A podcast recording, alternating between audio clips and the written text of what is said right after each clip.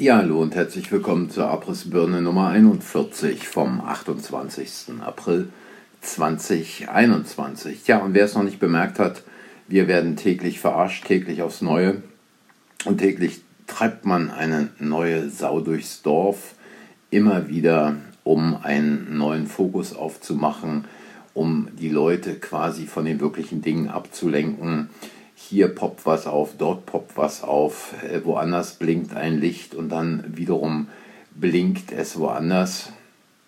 Und es geht einfach darum, die Leute zu unterhalten, die Leute in den Diskurs zu treiben über Un, äh, äh Unwichtigkeiten.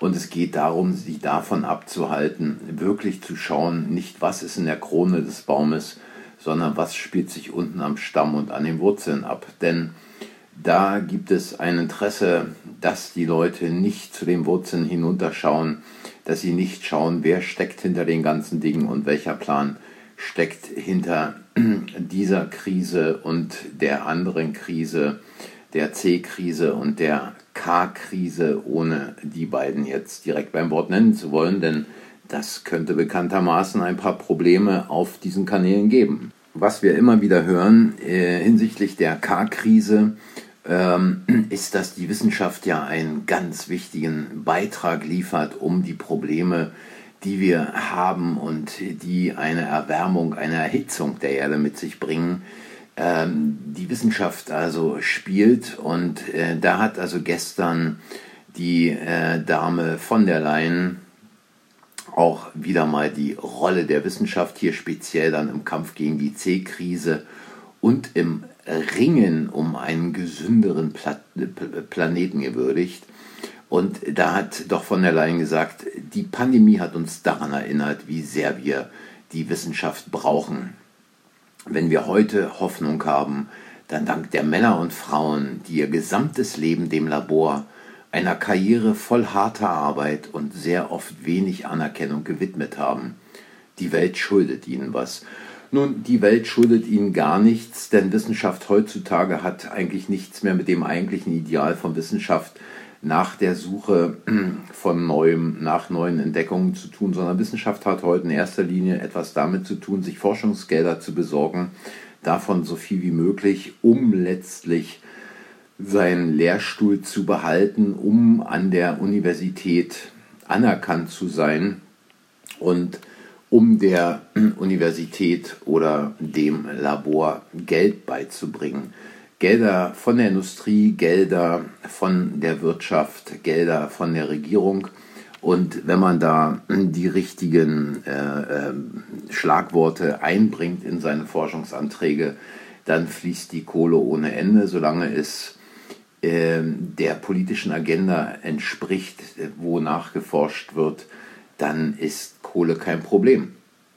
Und wir hören immer wieder, dass ja der Wissenschaft zu vertrauen ist, dass man der Wissenschaft vertrauen muss und dass uns die Wissenschaft sagt, wo es lang geht.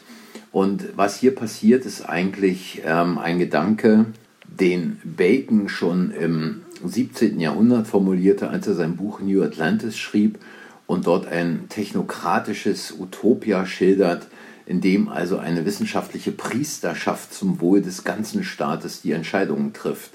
Und in seinem Buch beschreibt er, wie die Mitglieder dieser wissenschaftlichen Vereinigung, ähm, die dann von Bacon Order, äh, Orden oder Gesellschaft äh, genannt wurden, Roben tragen und mit ihrer Macht und Würde ähm, äh, voller Achtung behandelt werden und diesem Ordensoberhaupt ähm, steht dann eine prachtvolle Kutsche zu, ähm, mit der er dann mit seinem Gefolge unterwegs ist und seine Hand erhoben äh, das Volk segnet. Ähm, allerdings hatte Bacon immer noch die Vision also einer wissenschaftlichen Einrichtung, ähm, die aber letztlich die Ursachen und verborgenen Bewegungen der Dinge erkennen sollte, um das Herrschaftsgebiet der Menschen zu vergrößern und überhaupt alles überhaupt Mögliche ins Werk zu setzen. Allerdings wurde dann die Wissenschaft mehr und mehr institutionalisiert und äh, in wissenschaftlichen Gesellschaften organisiert, die dann letztlich mit dem eigentlichen Gedanken Bacons nicht mehr viel zu tun hatten. nichtsdestotrotz unterliegt die Wissenschaft natürlich heute oder bis heute immer noch Dogmen ähm, und äh, gewissen Vorstellungen, von denen man sich nicht trennen kann, denen man folgt, dann noch politisch motiviert, um bestimmte politische Ziele durchzusetzen. Und das Ganze, obwohl man halt 1927 erkannt hat, dass also mit dem Unschärfeprinzip in der Quantenphysik äh, quasi die stoffliche Welt ihrer Natur nach nicht mehr de nicht determiniert ist. Ähm, das interessiert aber alles nicht. Man kann also keine genauen Voraussagen über die Dinge treffen. Es ist nicht möglich. Und wenn sich Leute äh, Klimaforscher nennen, die behaupten, sie könnten anhand von Modellen bestimmen, äh, wie sich das Klima auf der Erde entwickelt, dann ist dies natürlich genauso Mumpitz wie irgendwelche längeren Wettervorhersagen, die man trotz bester Rechenmodelle halt einfach nicht machen kann. Denn es sind einfach zu viele Faktoren, zu viele Komponenten dabei, äh, die man einfach nicht bestimmen kann. Und in dem Zusammenhang ist halt äh, zu erwähnen, dass ähm, der kanadisch-amerikanische Astronom Simon Newcomb 1888 sagte, wir nähern uns wahrscheinlich der Grenze dessen, was wir in der Astronomie überhaupt wissen können. Und ähm, ein paar Jahre später, sechs Jahre später, erklärte dann der spätere Physiknobelpreisträger Albert Michelson, die wichtigen Grundsätze und Grundtatsachen der Physik sind entdeckt und so grundsolide abgesichert, dass die Wahrscheinlichkeit ihrer Verdrängung durch neue Erkenntnisse verschwindend gering erscheint. Künftige Entdeckungen muss man schon an der sechsten Stelle hinter dem Komma suchen.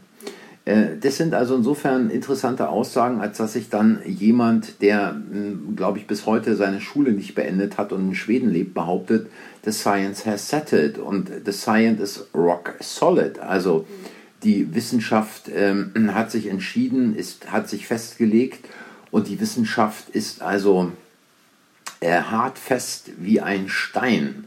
Und diesbezüglich auch nochmal William Thompson, der also besser als Lord Kelvin bekannt ist, also einem Physiker und Erfinder der internationalen Telegrafie, der 1900 gesagt hat, es gibt in der Physik jetzt nichts Neues mehr zu entdecken.